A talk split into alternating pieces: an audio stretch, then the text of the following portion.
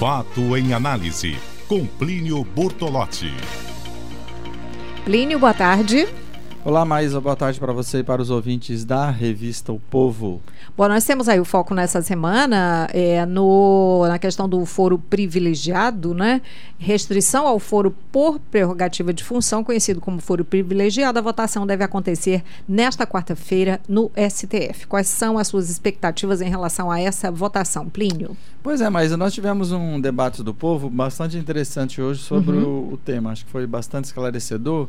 Mas primeiro dizer o seguinte, é que o Supremo Tribunal Federal, a não ser que haja uma reviravolta, que também não é muito incomum no Supremo Tribunal Federal, mas essa questão está decidida pela restrição do chamado foro privilegiado, né? ou, como você disse aí, foro especial por prerrogativa de função, que é o nome oficial desse, dessa medida. Né? É garantida na Constituição de 88, que passou a vigorar a partir da Constituição de 88, que estabelece que alguns é, ocupantes de cargos públicos têm direito a um foro especial. No caso de senadores, deputados federais, presidente da República, vice-presidente, procurador-geral, o foro deles é no Supremo Tribunal Federal.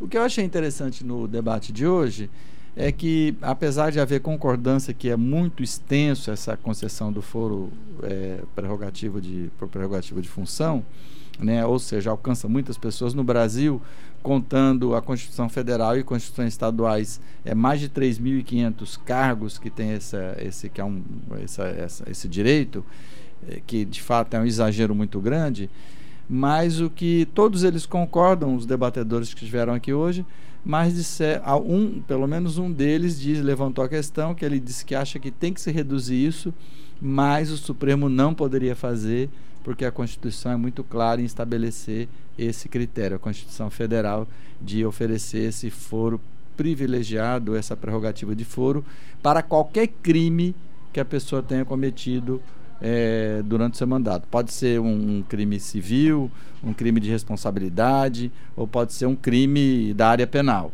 Então, apesar de um, dos advogados defenderem que isso é, pode assim parecer equivocado e é equivocado, mas a Constituição estabelece assim, são cumpra-se.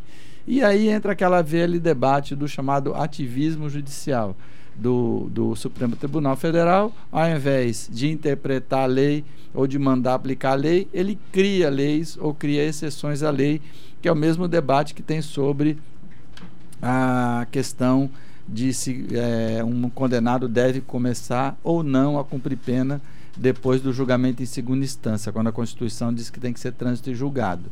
Então é esse grande debate que está havendo hoje, Maísa, e talvez não fosse nem tão grande assim se houvesse algumas decisões, digamos, que o Supremo Tribunal Federal tomasse e, e valessem, né? Mas o que a gente vê é que uma decisão tomada ontem é mudada hoje e depois de amanhã ela pode mudar de novo.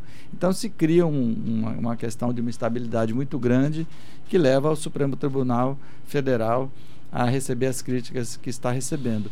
E uma coisa muito grave, viu, Maísa? Além disso, pode ser, vamos supor que o Supremo Tribunal Federal esteja fazendo tudo certo, mas a percepção que existe na sociedade é que o tribunal julga de acordo com a conjuntura, de acordo com a pessoa, de acordo com quem está sendo julgado. E isso é muito ruim para a democracia, mas é quando se perde de uma forma bastante clara, como está acontecendo no Brasil, a confiança na Corte Suprema.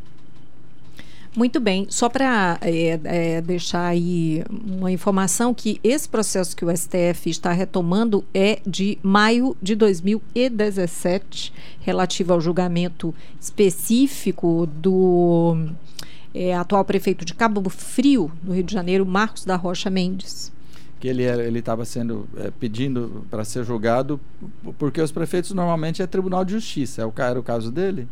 Não, é, na verdade ele foi, o processo dele foi cassado pelo TSE, mas esse é um caso concreto que está sendo julgado no STF em relação à restrição de foro. Pois é, mas vai ter, esse caso vai ter repercussão geral, né? Exatamente. Okay. Muito obrigada, Plínio. É isso aí, mais um abraço, até mais. Até mais.